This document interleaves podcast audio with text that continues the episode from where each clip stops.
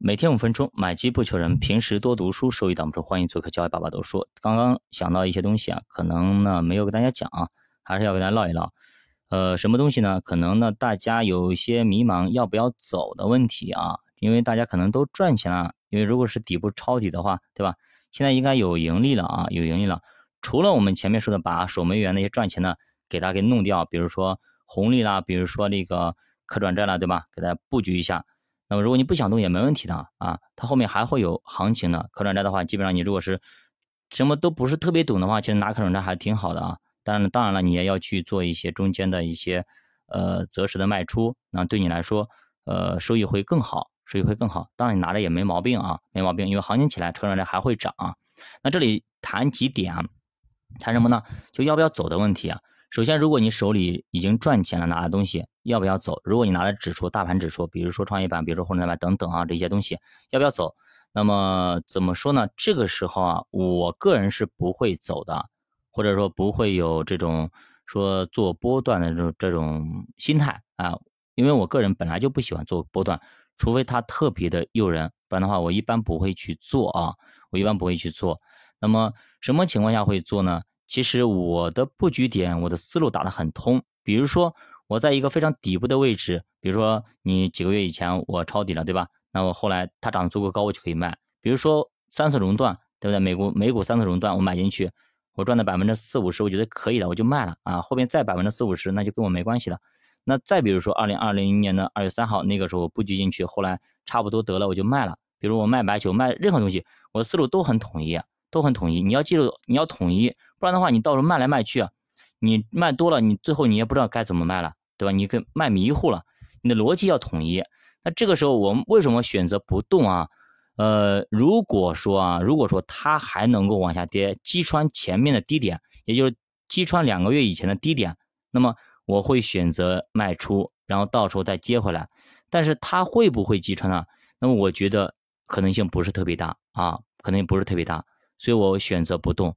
如果它往下再跌个百分之十到百分之十五，它有可能啊，真的是有可能。啊。那么它如果这样跌的话，那我们要不要行动呢？即使我知道它有可能跌个百分之十左右，那我会不会去吃这个百分之十的一个波段呢？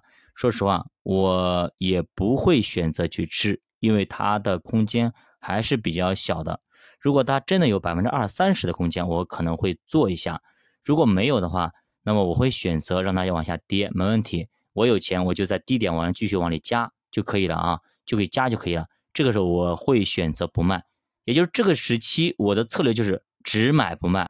所以说我在半年前，包括甚至一年前啊，有些标的我买进去我就不会，但是不会卖的啊。你要记住，最近这一段时间也是这样的情况啊，只买不卖。我为什么敢这样说？我是格局是要占大一点的，占三年甚至五年的。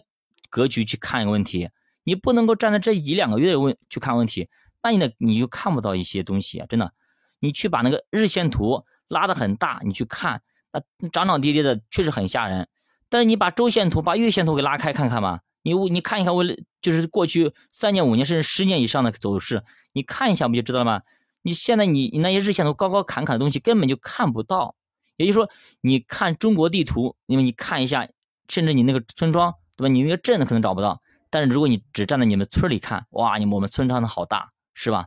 那你你在你的村里怎么看到隔壁村甚至隔壁市、隔壁县、隔壁省里的事情呢？你看不到，对不对？就是这么个情况，所以我们格局要站远一点去看啊。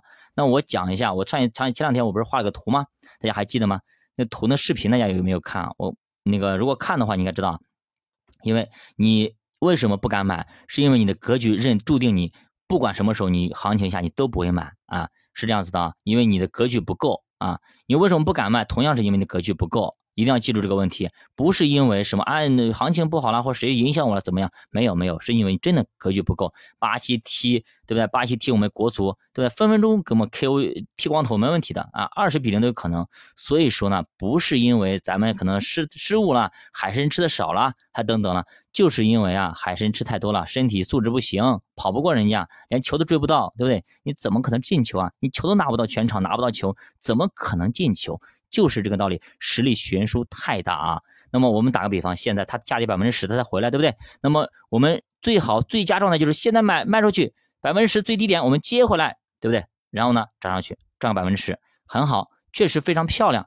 但是你要记住啊，这种概率是对吧？就跟你中大乐透彩票一样的，非常非常小，基本上不太可能啊。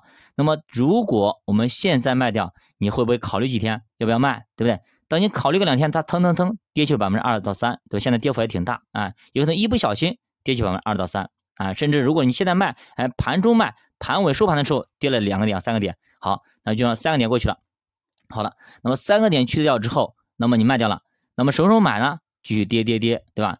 那么跌到百分之最低点的，你敢买吗？有可能不敢买，因为呢你要看看到底是不是底啊。结果第二天抬了，抬到三个点，对吧？